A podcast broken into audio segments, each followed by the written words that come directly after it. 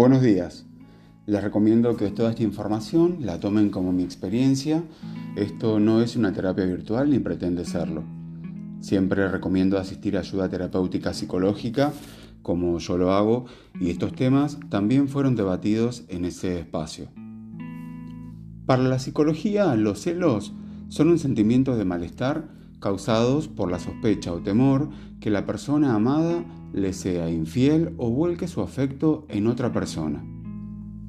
Surgen como consecuencia de un exagerado afán de poseer algo de forma exclusiva. Los celos más comunes son los que se dan en la relación de pareja. Son una respuesta a una ruptura del equilibrio emocional que surge cuando una persona percibe la amenaza o siente la posibilidad de pérdida hacia algo que considera propio. Una de las cosas que debemos preguntarnos es si los celos son un factor común en todas las relaciones o si aparecieron en alguna determinada. Si son filtros que tenemos por experiencias vividas, si quedamos hipervigilantes por experiencias de traición anteriores, intervienen factores como posibles infidelidades, inseguridades, amor propio, baja autoestima, etc. Todo está relacionado. Los celos pueden ser de cualquier vínculo también. Ahora estamos hablando y abocándonos eh, en lo que sería, digamos, las relaciones de pareja, pero los celos aparecen también en las relaciones con los hermanos, los padres, los amigos. Es una emoción y se siente en el cuerpo. Es una alarma que nos está diciendo algo está relacionada con la pérdida o abandono de algo amado a causa de un tercero.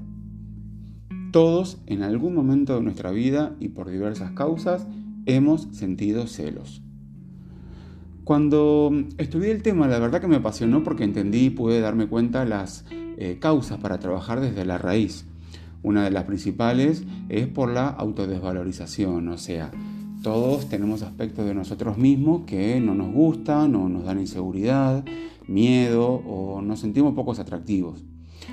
Eh, y rechazamos esos aspectos o no queremos mostrarlos. El tema es que si vemos que aparece una persona que tiene esos aspectos correctos o desarrollados de acuerdo a nuestro ojo, recuerden que la realidad que percibimos está vista por los, lentes con lo, que, con lo que lo percibe el ego. Esa parte que nosotros rechazamos, pensamos que podrá ofrecérsela a nuestra pareja eso que nosotros no podemos darle. El foco de los celos está en nosotros mismos.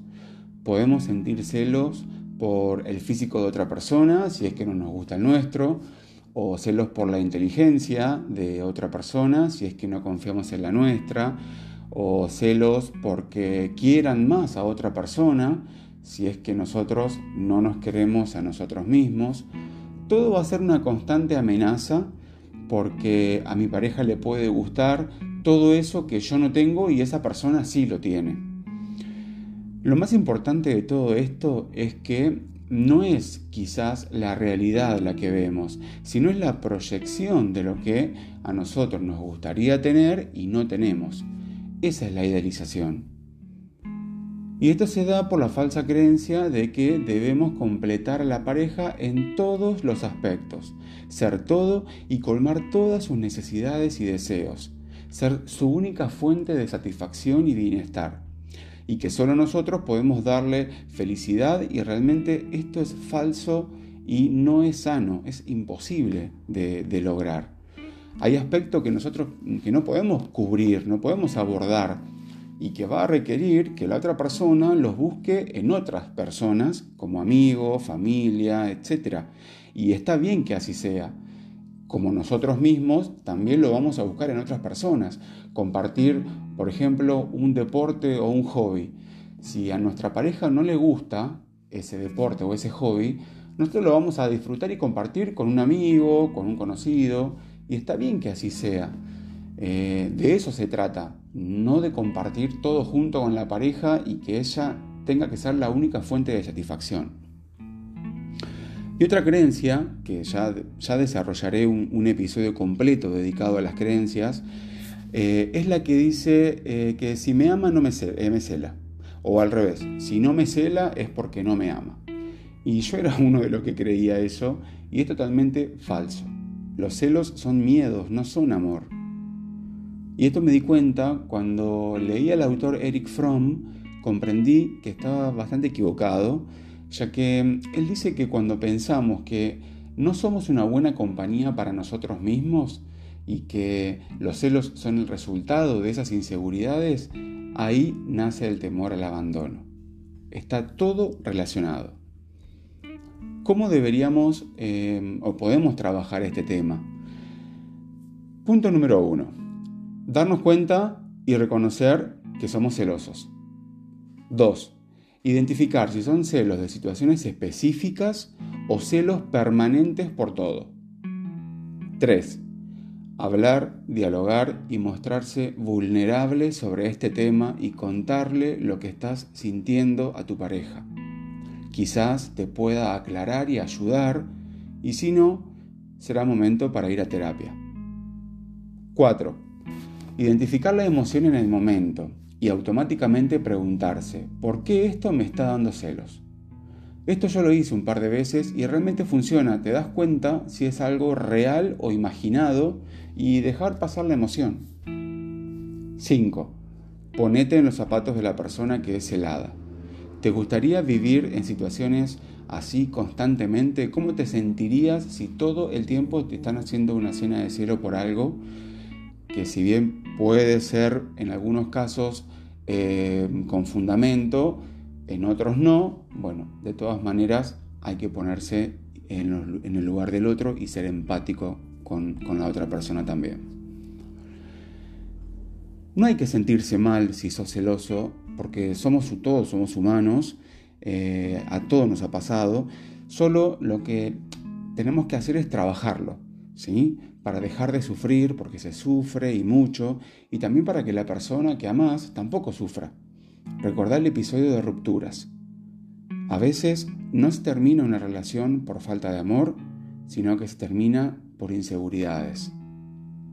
Cuando uno hace un trabajo de conciencia, trabaja su amor propio, determina su valor, gestiona su autoconocimiento y crea la base de su propia vida.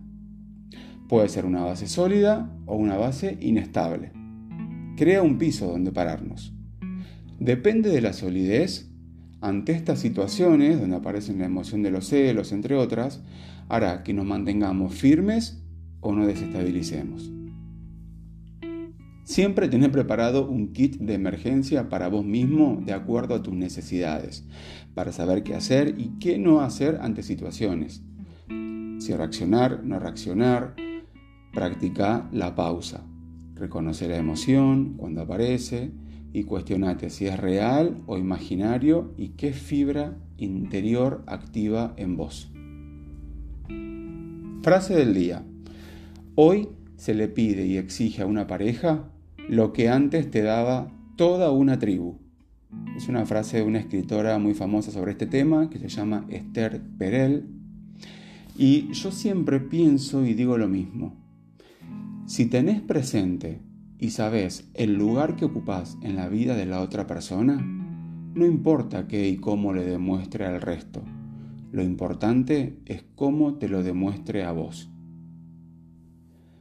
Bueno, por acá vamos terminando con este tema entonces. Espero que le haya gustado. Los espero en el próximo episodio que se llama Mi relación con el cuerpo Muchas gracias por acompañarme. No se olviden compartir con sus amigos y recomendar este contenido para ayudar a otros. Los espero en el próximo episodio de Despertar de Conciencia. Chao.